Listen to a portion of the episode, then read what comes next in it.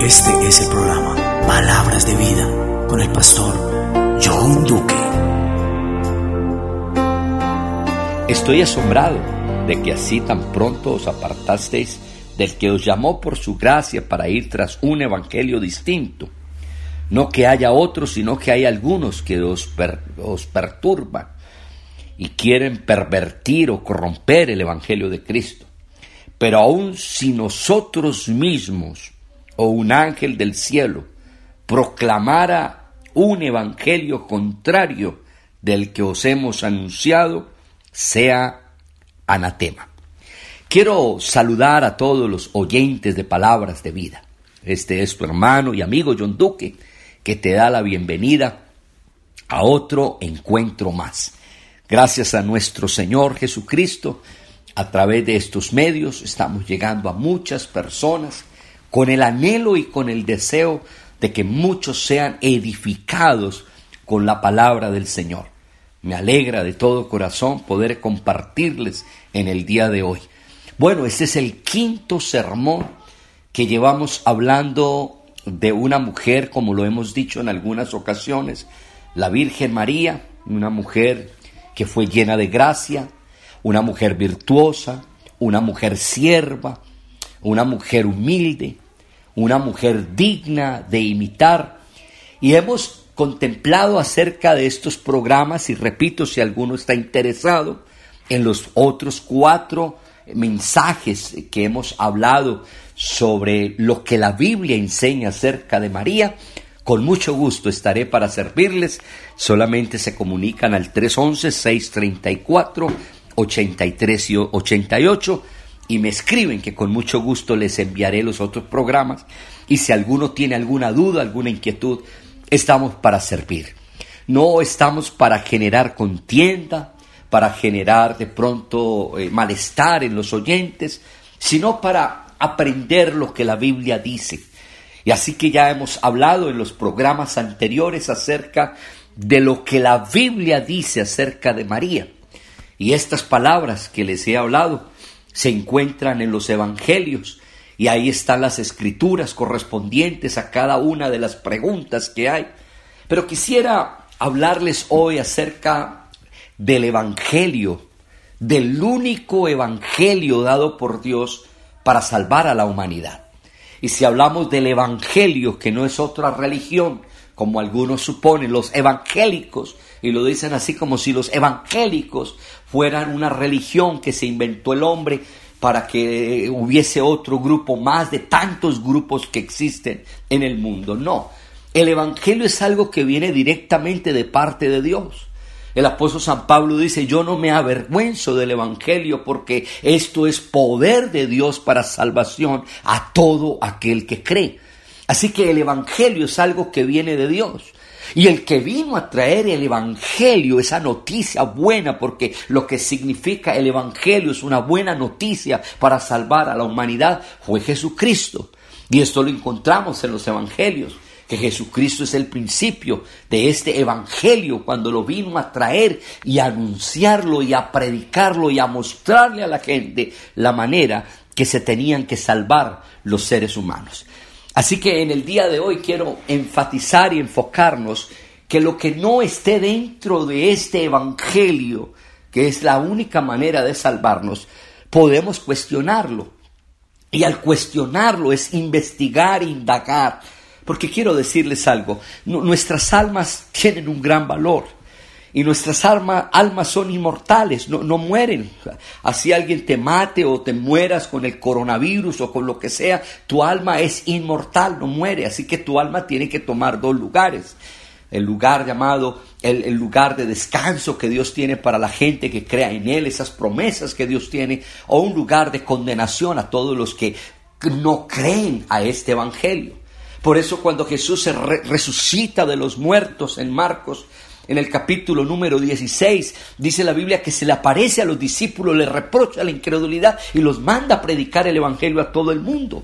Un solo Evangelio, un mismo mensaje, una misma manera de salvación. Llámese chino, llámese japonés, llámese coreano, llámese eh, musulmán, llámese quien sea. Solamente hay un solo Evangelio, hay un solo Cristo. Y esto lo encontramos en la santa palabra de Dios que no puede cambiar, es la misma, así se cambian los idiomas. Y así el nombre de Jesús en algunos países, como en inglés se dice Jesus y en español se dice Jesús, es el mismo Jesús. Así que es un solo evangelio para salvar al, hombre y a la humanidad. No existe otro medio. Así que es dedicado. Vayan y prediquen el evangelio a toda criatura. El que creyere y fuere bautizado será salvo, mas el que no creyere será condenado. Entonces vivimos en un tiempo de mucha confusión, de mucho engaño. Y Jesús dijo, San Mateo 24, mirad que nadie os engañe. Así que es mi responsabilidad que nadie me engañe. Yo no puedo permitir que me muera confundido porque creía que estaba en una buena religión y esta religión me la enseñó mi papá, mi, abuelo, mi tatarabuelo, mi bisabuelo. ¿Y qué tal si mi papá, mi abuelo, mi bisabuelo, mi tatarabuelo estuvieron confundidos. Así que me voy a confundir, me voy a perder yo, porque simplemente nunca me tomé la responsabilidad de estudiar, de escudriñar y de preguntar realmente si estaba bien o estaba mal. Quiero solamente crear conciencia en esta hora acerca de la importancia, y hablábamos en, en los programas anteriores que María realmente fue una mujer digna, digna, digna de imitar. Realmente María fue una mujer que por algo Dios la llamó y la tomó a ella para este oficio, como también llamó, llamó a Pedro y como también llamó a Pablo y como también te está llamando a ti en esta hora, que te quiere usar como un instrumento, que te quiere usar como una persona que proclame, que lleve este evangelio. Ahora, aquí vemos a, a Pablo en el capítulo 1 de Gálatas, verso 6.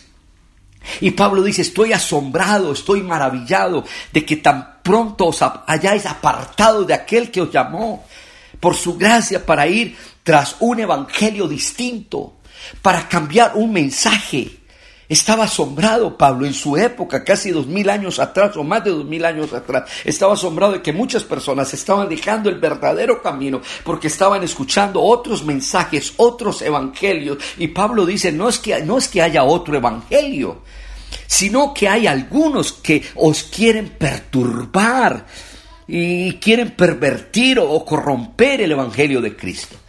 Bueno, ya, ya, ya, nos damos cuenta aquí en Gálatas que algunos querían cambiar y, colocar una cantidad de cosas que el Señor no había enseñado para engañar a la gente.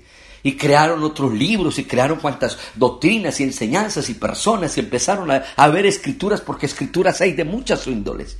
Pero hay un solo evangelio. Y Pablo dijo, pero aun si nosotros mismos o un ángel del cielo proclamara un evangelio contrario del que os hemos anunciado, sea anatema, y la palabra anatema sea maldito. Yo no puedo crear otro evangelio, yo no puedo crear otro mensaje, yo no puedo crear otro salvador adicional a Jesucristo. Él es el único salvador del mundo, Él es el único camino, Él es el único mediador, Él es el único intercesor, Él es el único medio para ser salvo, es Jesucristo. Así que yo no puedo cambiar esto. Ahora, el Evangelio fue escrito y fue dejado en algo que hoy conocemos como la Biblia, la biblioteca o, Biblia, esa palabra Biblia donde están todos los escritos que Dios ha permitido allí para que nosotros en esos escritos encontremos este camino de la salvación. Y ahí dice la Biblia que los hombres fueron inspirados. La segunda carta de Pedro capítulo 1 verso 20 dice, sabiendo este principio, que ninguna profecía de la escritura es de inspiración privada. Ah, no, es que esto le pertenece a Julano, y es que Julano lo escribió. Y es que como, como lo dijo el, el, Pío VII en el año 1500 o en el año 1950, entonces hay que creerlo así. ¿No sabía usted que de pronto entre tantos papas, que más de 200 y, punta de papas han existido, y muchos de ellos han estado unos en contra de otros, y han habido algunos, algunos que se han opuesto? Hubo uno que se opuso con el purgatorio, dijo, no es que purgatorio no existe, otro se opuso con el limbo, dijo, limbo no existe, otro dijo que sí había. Bueno, mi pregunta es, ¿a quién le creo? Entonces, si yo me voy a poner mi confianza en tantos escritos y en tantas personas que se proclamaron como gente importante para escribir, yo voy a creer en eso o en la palabra de Dios que ha sido comprobada y estudiada, que es una palabra infalible, la palabra de Dios. Y la Biblia dice en primera de Pedro que ninguna profecía fue traída jamás por interpretación privada, es que esto es mío. No, porque nunca la profecía fue traída por voluntad humana, sino que los santos hombres de Dios hablaron siendo inspirados por Dios. ¿Y cuáles fueron esos hombres inspirados por Dios? Bueno, los que caminaron con Él, los que estuvieron con Él, los que lo vieron a Él. Estos fueron inspirados a escribir esta palabra poderosa que no puede cambiar. El cielo y la tierra pasarán, pero estas palabras nunca pasarán. Luego sigue diciendo la Biblia, toda la escritura es inspirada. La segunda carta a Timoteo capítulo 3 verso 16 dice, toda la escritura es inspirada por Dios y útil para enseñar, para redarguir, para corregir, para instruir injusticia, a fin de que el hombre de Dios sea completo, enteramente preparado para toda buena obra. Es la palabra de Dios inspirada. Fueron los hombres que Dios inspiró para que se escribieran estas palabras. Y la Biblia dice, si alguno hable, hable conforme a la palabra. Si alguno me va a explicar algo, explíquemelo conforme a la Biblia. Venga, muéstremelo por la Biblia.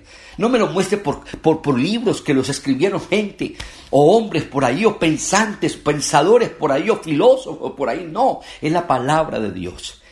La Biblia dice que nos edifiquemos sobre este fundamento. Efesios 2.20 dice, sobre edificados en el fundamento de los apóstoles y profetas, siendo Jesucristo mismo la principal piedra angular o la principal piedra del ángulo. Quiere decir que este es el fundamento para mi vida cristiana si yo quiero ser salvo. Yo no puedo fundamentarme en creencias o en tradiciones o en pensamientos o en filosofías o en religiones o en argumentos de los hombres, sino en la palabra de Dios que vive y permanece para siempre no se le puede añadir nada a esta palabra, nada. Es que Julano añadió esto, la Biblia dice en Apocalipsis 22, 18, yo testifico a todo aquel que oye las palabras de la profecía de este libro, si alguno añadiera estas cosas, Dios traerá sobre él las plagas que están escritas en este libro, y también si alguno quitare de las palabras de este libro, de esta profecía, Dios quitará su parte del libro de la vida y de la santa ciudad y de las cosas que están escritas en él. Así que no se puede añadir ni quitar nada.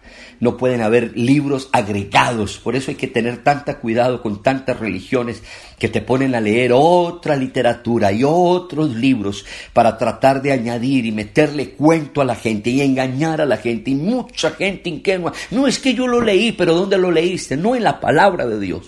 Es la Biblia, es la palabra de Dios, la que vive y permanece para siempre.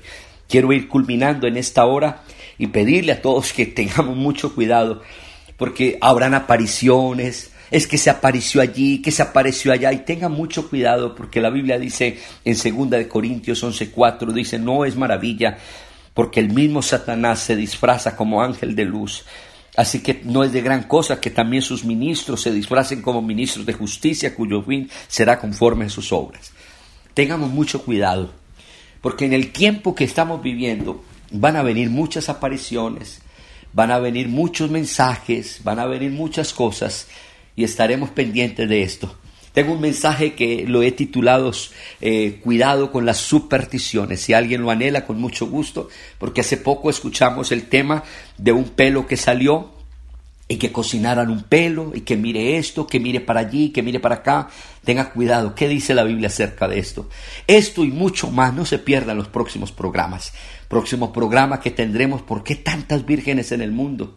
¿De dónde salió la Guadalupe? ¿De dónde salió Fátima? Bueno, todo esto, ¿qué dice la Biblia acerca de todo esto? No te pierdas los próximos programas. Este es tu hermano y amigo John Duque que desea para ti las más ricas bendiciones del Señor. Leamos la Biblia comprendamos la Biblia, pidámosles al Señor que nos dé la revelación de la palabra del Señor y nunca serás movido de tu fe en el Señor Jesucristo. Bendiciones para todos.